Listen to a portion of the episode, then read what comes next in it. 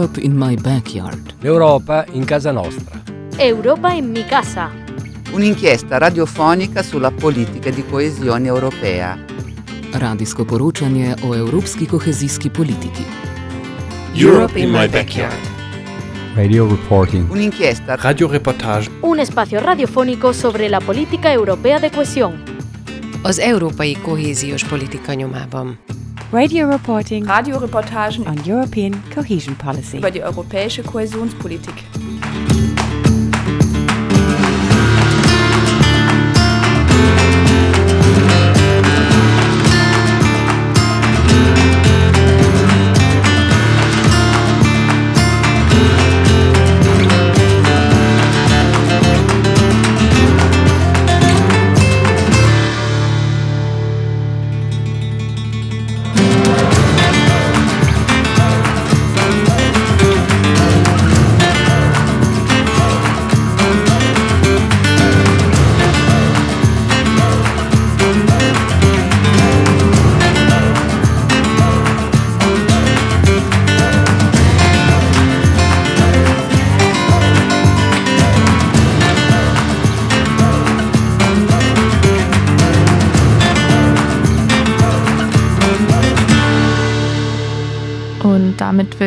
Zur 13. Folge von Europe in My Backyard. Heute soll es um den Europäischen Wirtschaftsfonds für regionale Entwicklung, kurz EFRE, und den Einsatz der Gelder im ländlichen, beziehungsweise wenn man nach der Definition der EU geht, im nicht-städtischen Raum gehen. Und dieser Raum, ja, der macht innerhalb der EU einen großen Teil der Fläche aus und auch circa ein Drittel der Bevölkerung der Europäischen Union wohnt in nicht-städtischen Gegenden. Im Bezug auf den ländlichen Raum handelt es sich bei EFRE um eine Wirtschaftsförderung, die auf EU-Ebene den Europäischen Landwirtschaftsfonds ergänzt. In Baden-Württemberg geschieht das im Rahmen der Förderlinie Spitze auf dem Land Technologieführerschaft in Baden-Württemberg. Wer genau, aber unter welchen Voraussetzungen gefördert wird und ob die Förderlinie dabei den Querschnittszielen der EFRE-Förderung gerecht wird, darum soll es gleich gehen. Aber bevor wir nach Baden-Württemberg schauen, bleiben wir nochmal in den ländlichen Räumen der EU und bei der Frage, was bedeutet Wirtschaftsförderung auf dem Land im europäischen Kontext? Die nichtstädtischen Gebiete wurden als äquivalent zu den ländlichen Gebieten definiert. Diese Gebiete stehen traditionell im Mittelpunkt der territorialen Politik der EU. Die Kohäsionspolitik bietet einen langfristigen und verlässlichen Finanzrahmen für ländliche Gebiete, wobei jedoch städtische Gebiete mehr als dreimal so viel EFRE-Fördermittel aus der Kohäsionspolitik erhalten wie ländliche Gebiete. So heißt es in einer Studie, die vom EU-Parlament 2020 veröffentlicht wurde und die EFRE-Förderung in nichtstädtischen Regionen evaluiert hat. Und interessant ist es vor allem unter dem Gesichtspunkt, dass EFRE-Regionen nach dem Pro-Kopf-BIP eingeteilt werden und der ist in ländlichen Regionen deutlich unter dem EU-Durchschnitt. Und trotz dieser Einteilung stehen im Zentrum der Wirtschaftsförderung insbesondere urbane Räume und nicht die ärmeren ländlichen Räume. Das ist kein Zufall, das wurde so als Ziel 2021 des regionalen Wirtschaftsfonds festgeschrieben. Wo die EU-Mittel eingesetzt werden, das kann aber von Region zu Region und von Land zu Land auch ganz unterschiedlich sein. Während zum Beispiel in der Slowakei, Litauen und der Tschechischen Republik mehr Geld in den ländlichen Raum fließt, sind es in den meisten anderen Ländern prozentual gesehen kleinere und größere urbane Räume, in denen das Geld dann letztendlich landet. Ganz besonders deutlich wird das beispielsweise auch in Malta, Irland oder Finnland. Aber bis Ende 2019 scheint die finanzielle Umsetzung in ländlichen Gebieten weiter fortgeschritten zu sein als in städtischen Gebieten. Die Investitionen im ländlichen Raum fließen meist in Verkehrsinfrastruktur, gefolgt von der Förderung von Umweltmaßnahmen und erst dann die von kleinen und mittelständischen Unternehmen. Das Ausmaß, in dem die Kohäsionspolitik Forschung und Innovation und damit die wirtschaftliche Diversifizierung in ländlichen Gebieten unterstützt, ist eher begrenzt. Die Förderlinie Spitze auf dem Land fällt im europäischen Vergleich heraus aus dieser Statistik, denn sie richtet sich explizit an kleine und mittlere Unternehmen und soll vor allem Innovation und Wirtschaftswachstum anregen. Jürgen Mayer ist im Ministerium für Ernährung, ländlichen Raum und Verbraucherschutz für die Leitung der Abteilung ländlicher Raum Landentwicklung, Bioökonomie und EFRE verantwortlich. Er sieht das Ziel des Programms vor allem in einer sogenannten Spitzenförderung. Es ist ja äh, bekannt, dass wir in Baden-Württemberg, vielleicht anders als in anderen Regionen Europas, einen sehr starken, wirtschaftlich starken ländlichen Raum haben, auch mit einer ganzen Reihe von Weltmarktführern. Und diese Position, die wollen wir für Baden-Württemberg erhalten. Das heißt, wir fördern innovationsorientierte, aufstrebende Unternehmen, die das Potenzial haben, einen Beitrag zur Technologieführerschaft äh, Baden-Württembergs zu leisten. Also kleine und mittlere Unternehmen, die eine Dienstleistung haben oder ein Produkt haben, mit dem sie in den Markt gehen wollen und da Unterstützung brauchen. Und da steigen wir ein mit der Förderungsspitze auf dem Land. Wie auch in anderen Bereichen der EU-Förderung in Baden-Württemberg fließen so auch in diesem Programm EFRE-Gelder in eine reiche Region Europas. Gelder also, die eigentlich strukturschwächeren und ärmeren Regionen Europas helfen sollen, um wirtschaftliche und soziale Differenzen in der EU zu verringern. In den Augen des Landes Baden-Württemberg ist die Förderung der Unternehmen innerhalb ihres Projekts nicht widersinnig. Die EU äh, macht ja mit dem Europäischen Fonds für regionale Entwicklung, äh, strebt ganz unterschiedliche Ziele an. Dazu gehört natürlich Kohäsionspolitik, äh, schwächere Regionen an den Durchschnitt der EU heranzuführen. Aber dazu gehört für die EU auch, dass wirtschaftlich stärkere Regionen natürlich nicht verlieren sollen, sondern dass die ihre Stärke erhalten sollen, weil die letztlich ja auch dann die Treiber der europäischen Entwicklung sind. Und in der Situation sind wir glücklicherweise in Baden-Württemberg. Und deswegen bekommen wir aus dem äh, Fonds für regionale Entwicklung nicht nur für die ländlichen Räume, sondern insgesamt für Baden-Württemberg Gelder, die wir investieren können in Innovation. Je mehr Innovation, Wirtschaftswachstum und Konkurrenz, desto besser für alle in der EU. Soweit also die Logik des Landes und auch der EU. Und diesem Leitsatz folgend wurden seit 2013, also schon im Zeitraum der letzten EU-Förderperiode, über 120 Unternehmen bezuschusst. An wen und wie die Gelder vergeben werden, ist dabei klar festgelegt. Es müssen kleine oder mittlere Unternehmen sein. Also große Unternehmen sind ausgeschlossen. Kleinere äh, Unternehmen definieren wir als Unternehmen bis zu 50 Mitarbeitern und mittlere Unternehmen gehen bis zu 100 Mitarbeitern. Und die können Förderung erhalten für Investitionen in neue Produkte und Dienstleistungen. Wir haben jetzt in dieser Förderperiode schon drei Auswahltranchen gehabt. Wir machen das ja jedes halbe Jahr, dass man sich bewerben kann und Unternehmen ausgewählt werden. Das heißt, äh, wahrscheinlich werden wir dann noch äh, elf weitere solche Fördertranchen haben in dieser Förderperiode.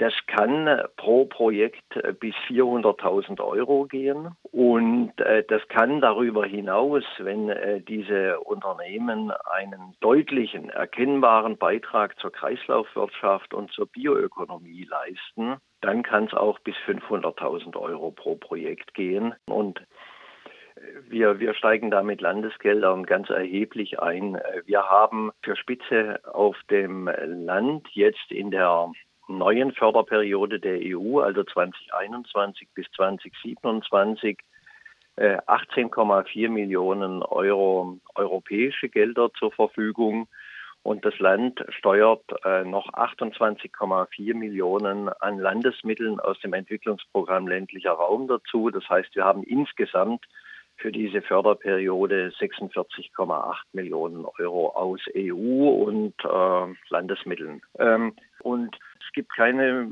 Festlegung auf bestimmte Produkte oder Dienstleistungen, sondern das kann die gesamte Bandbreite sein. Aber entscheidend ist, dass diesem Produkt oder dieser Dienstleistung ein echtes Technologie- und Innovationspotenzial zugeschrieben wird. Und das wird von einem Auswahlgremium begutachtet äh, und die beraten uns, unseren Minister, dann vor der Entscheidung und sagen, diese Produkte Daumen hoch, die erfüllen alle Voraussetzungen und andere erfüllen die vielleicht weniger gut und äh, denen sollte man die Förderung nicht oder noch nicht zuerkennen. Und wer unsere Voraussetzungen am besten erfüllt, der kommt zum Zug und die anderen äh, eben nicht. Ähm, die haben dann immerhin noch die Möglichkeit, die, die nicht in Spitze auf dem Land gefördert werden, sich äh, praktisch in unserem äh, breiten äh, Mainstream-Programm, Entwicklungsprogramm ländlicher Raum um Landesmittel zu bewerben zu etwas schlechteren Konditionen.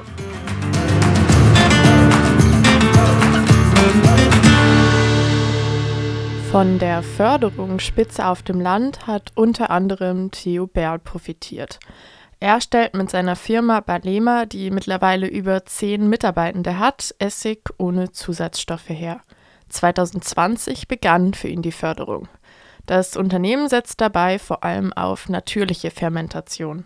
Wir betreiben das erste deutsche Essigbrauhaus in Kehl-Marlen und äh, unsere Profession ist, naturbelassene Lebensmittel herzustellen. In diesem speziellen Fall betreiben wir eine echte Holzfasskellerei, wo wir dann tatsächlich noch aus frischen Früchten dann naturbelassenen Rohessig oder auch naturbelassenen Balsamico herstellen. Bei diesem Prozess ist uns unheimlich wichtig, auf technische Hilfsstoffe zu verzichten, auf Farbstoffe zu verzichten oder auf Aromen. Und wir kommen ursprünglich aus der Landwirtschaft, auch mit angeschlossener Gastronomie. Aber heute verarbeiten wir, und das ist uns wichtig, in einer sinnvollen Kreislaufwirtschaft. Das heißt, wir kaufen hauptsächlich bei Winzern und Bauern vor Ort und wir selbst konzentrieren uns dann auf eine handwerkliche, natürliche Lebensmittelproduktion. Deshalb nennen wir uns auch nicht nur Essig- oder Balsamico-Kellerei, sondern wir bauen gerade ein Kompetenzzentrum für naturbelassene Fermentation auf. Die Produktionsschritte und der Ablauf, wie Essig in der Folge entsteht, ist dabei ein ganz anderer als in der industriellen Herstellung. Alle stellen Essig mit Essig gleich und das ist nicht so. Wenn man heute einen Brandweinessig kauft, wenn man rumdreht und liest, entsteht aus Agraralkohol. Und das ist dann tatsächlich aus Melasse, das ist dann aus Zuckerrohr. Also es ist gar nicht ein äh, Essig im Prinzip, der aus frischen Früchten, frischem Obst oder frischen Trauben entsteht. Ein ähm, Agraralkoholessig, das ist Industriealkohol, das entsteht. Industriealkohol wird weltweit gehandelt. Äh, wenn ich Zuckerrohr sage, dann brauche ich nur Brasilien sage, was dafür fällt, das weiß jeder. Und das hat mit Naturfermentation überhaupt nichts zu tun. Äh, solcher Essig wird im Monsanto-Hydrolyseverfahren hergestellt. In wenigen Stunden können mehrere 50 oder 100.000 Liter hergestellt werden. Jetzt im Gegensatz zu uns, wir äh, kaufen Obst oder auch gleich den Rohwein vom Winzer direkt ein. Dann leiten wir über eine Bakterienzucht einen naturbelassenen Fermentationsprozess ein der langsam und schonend anschließend den Alkohol in Essigsäure umbauen soll. Dieser Prozess bei uns geht nicht Stunden, sondern entsteht immer im Ansatz über viele Tage, Wochen und danach im Ausreifen auch über viele Monate. Die von EFRE und dem Land zur Verfügung gestellten Gelder von der Förderlinie Spitze auf dem Land fließen derweil in den Ausbau des Unternehmens. In einem Neubau soll neben der Ausweitung der Produktion auch ein Informations- und ein Kompetenzzentrum in Kehl-Malem entstehen. Das Hauptziel oder das Grundziel der Förderung ist erstmal Ausweitung der Produktion, moderne Maschinen, auch Steigerung natürlich der Effizienz, der Wirtschaftlichkeit und somit auch der Konkurrenzfähigkeit. Im Speziellen werden Mittel verwendet, um einmal die technologische Weiterentwicklung zu sichern. Also ein Teil davon haben wir in die Entwicklung der natürlichen Produktionsprozesse investiert. Gleichzeitig geht es dann natürlich um die Schaffung von Arbeitsplätzen, indem wir unsere Produktion ausweiten. Es wird oder es kommen neue Füllanlagen und wir haben auch die Kapazitäten unserer Holzfasslager erweitern können, weil eine naturbelassene Fermentation, die geschieht bei uns tatsächlich in 300 Jahre altem Holz. Wir stellen ein Fass aus mit zwölf Fässern a 10.000 Liter, wo wir dann eine Naturfermentation umsetzen können. Und auch diese Investition wurde dankenderweise mit 20 Prozent unterstützt. Und unser Ziel ist ein Kompetenzzentrum für Bio- und Bioland mit aufzubauen. Da sind wir in den Gesprächen. Und äh, uns ist klar geworden, die Menschen brauchen Aufklärung. Die Schulklassen, auch die Fachleute, die Küche, die jeden Tag mit Lebensmitteln umgehen. Und wir haben ein Konzept erstellt, wo wir gesagt haben, wir machen eine gläserne Kellerei. Nur wenn wir gläsern die Produktionsprozesse den Menschen nahebringen können, damit ist unser Unternehmen gesichert, weil man ganz klar die Differenz zur Industrie sieht. Und unser Wunsch wäre, dass ganz viele Busgruppen, Landfrauen, Schulgruppen dieses Angebot annehmen und sich dort einfach mal informieren. Aber ganz klar ausschlaggebend die Unterstützung vom Ministerium und auch jetzt von Spitze auf dem Land hat es uns einfach ermöglicht, in der Konsequenz unser neues Kompetenzzentrum für naturbelassene Fermentation, die gläserne Produktion aufzubauen. Das bewilligte Geld wird dabei allerdings nicht auf einmal ausgeschüttet. So, also das wird einfach nicht ausgeschüttet und mach mal und tu mal, sondern wir weisen im Prinzip nach, hier haben wir eine komplett neue Fermentationstechnik entwickelt. Es ist tatsächlich so, dass wir heute, so wie wir Essig und Balsamico produzieren, dazu unsere eigenen Maschinen bauen, damit wir das Optimum im Fermentationsprozess, also an Pflanzenstoffe, äh, generieren können. Und wenn wir dann eine Maschine oder einen Prozess fertig gebaut haben, dann wird es eingereicht, dann wird es kontrolliert, ob dem so ist und dann erhält man von der investierten Summe 20 Prozent. Durch die Vergrößerung der Produktion soll in dem Zusammenhang auch die Zusammenarbeit mit anderen Unternehmen ausgebaut werden, die ebenfalls Produkte verwenden wollen, die natürlich fermentiert sind. Wir haben so viele Anfragen, auch von großen Industriekonzernen oder, oder großen Mittelständlern, die heute industriell produzieren und parallel eben auch eine naturbelassene Produktion aufbauen wollen. Dort gibt es auch eine Generation, äh, die sich verantwortlich fühlt. Zum Beispiel, wo wir eine Kooperation mit einem großen Unternehmen als verbundenes Unternehmen haben. Dort geht es darum, dass wir Essig zuliefern. Genauso haben wir Anfrage von mit den größten Saftherstellern, die sagen, kannst du uns nicht Getränke fermentieren? Also wir sind dort bereits in Umsetzung.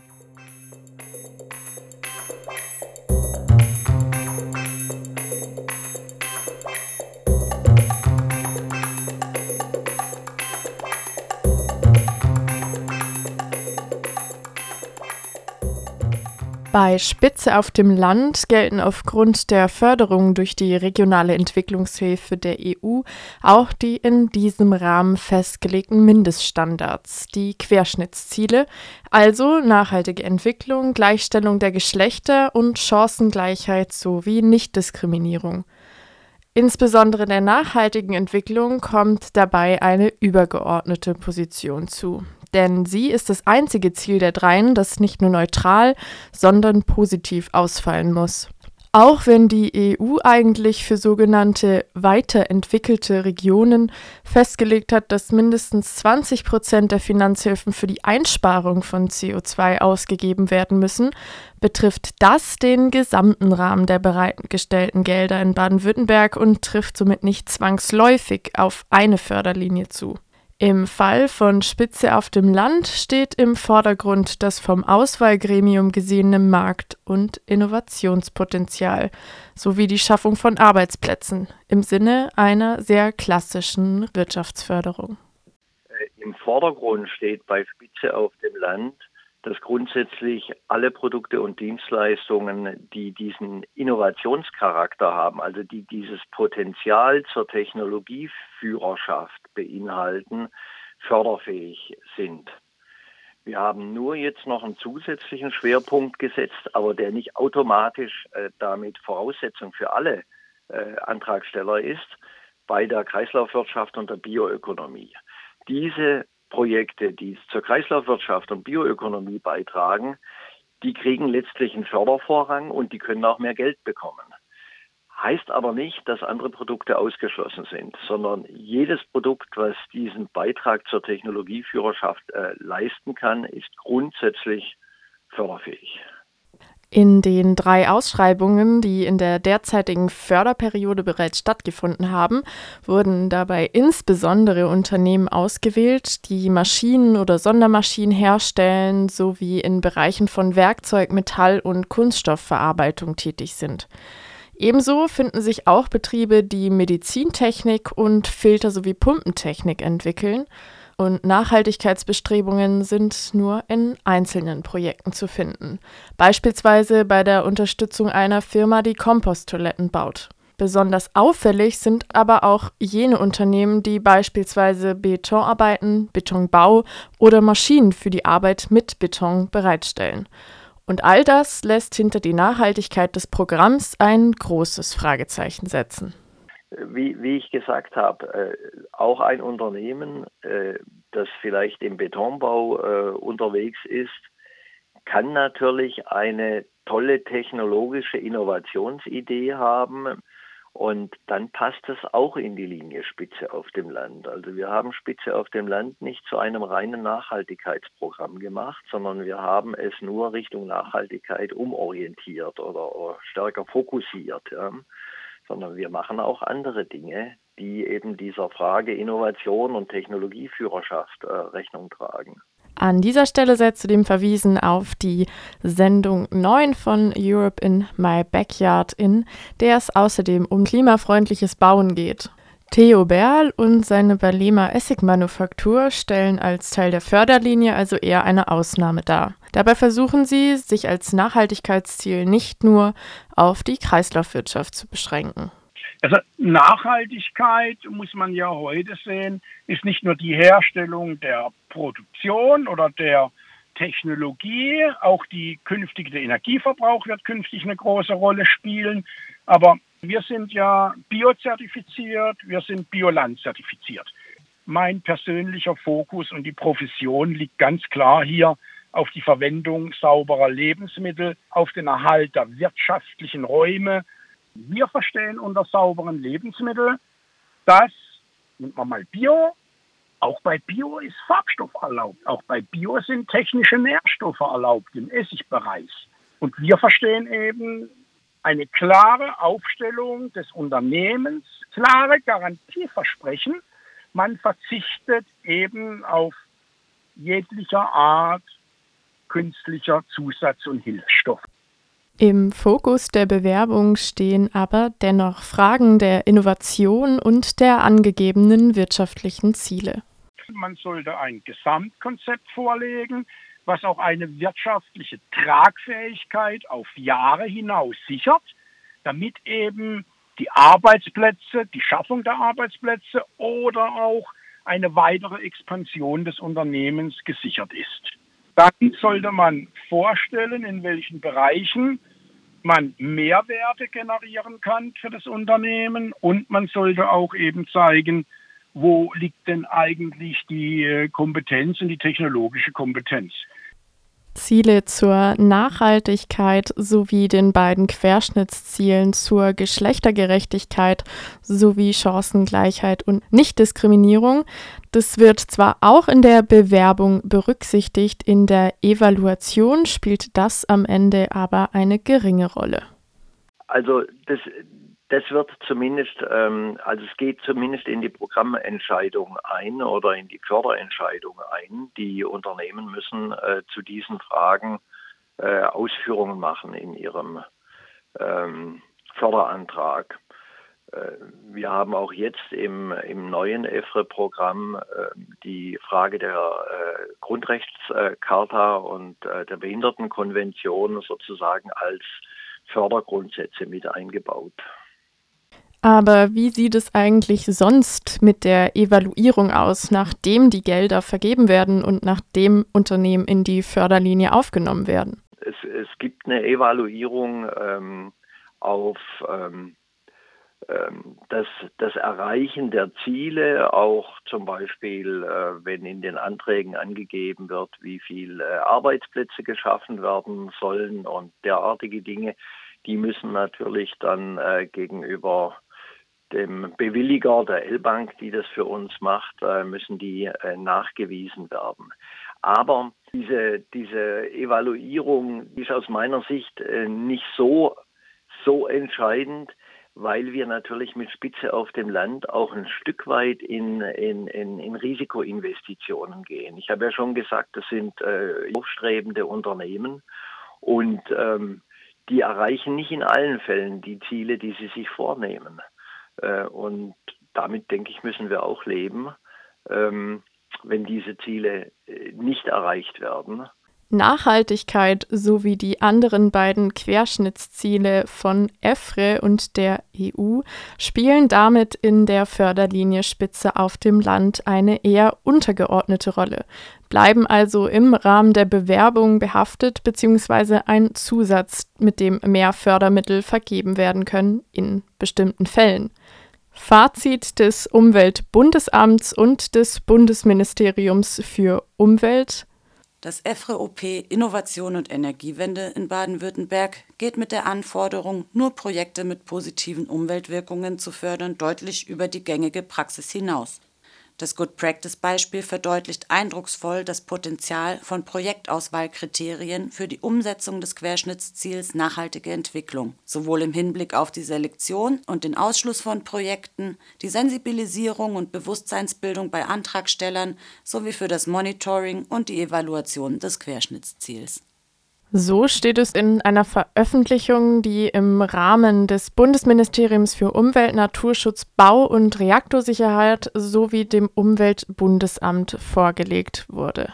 Und auch auf EU-Ebene scheint man zufrieden mit der Förderlinie Spitze auf dem Land zu sein. Wir, ähm, wir haben jetzt geplant, äh, wir müssen ja immer mit den anderen Ressorts zusammen insgesamt über den EFRE-Topf äh, befinden und da haben wir geplant, dass wir mit dieser Mittelausstattung aus EU-Mitteln und Landesmitteln von äh, insgesamt 46,8 Millionen äh, dieses Programm Spitze auf dem Land äh, weiterfahren. Heißt aber natürlich nicht, dass das in Ewigkeit weiterlaufen muss. Äh, gestern haben wir schon mit dem EU-Kommissionsvertreter geredet, dass in Brüssel schon Überlegungen gibt, äh, wie geht es nach 2027 weiter. Und äh, da werden wir natürlich auch hier im Land drüber nachdenken, ob wir Spitze auf dem Land genauso weiterführen. Es ist ein Erfolgsmodell für uns, aber äh, Verbesserungen und, und Änderungen sind natürlich nicht ausgeschlossen. Das Programm Spitze auf dem Land wird also auf jeden Fall noch mindestens weitere fünf Jahre bestehen und wahrscheinlich noch länger weiterlaufen. Ob weitere Faktoren eingeführt werden, die zu einer Reduktion von Emissionen für Geschlechtergerechtigkeit und Chancengleichheit führen sollen, ist derzeit nicht abzusehen. Als Beispiel für den Einsatz von Geldern des regionalen Wirtschaftsfonds der EU EFRE zeigt es zudem, wie Finanzmittel anders als meistens in nicht-urbanen Gegenden in Innovation und kleine und mittelständische Unternehmen fließt.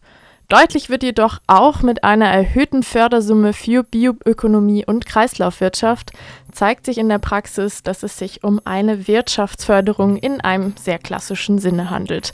Es werden vor allem Unternehmen unterstützt, die expandieren wollen oder eine neue Dienstleistung oder Produkt verkaufen wollen. Einen tieferen Einblick in die EU-Kohäsionspolitik findet ihr in den weiteren Folgen der Sendereihe Europe in My Backyard – unter anderem am kommenden Dienstag wieder oder unter europeinmybackyard.org im Internet. Und damit verabschiede ich mich. Am Mikro war für euch Johanna.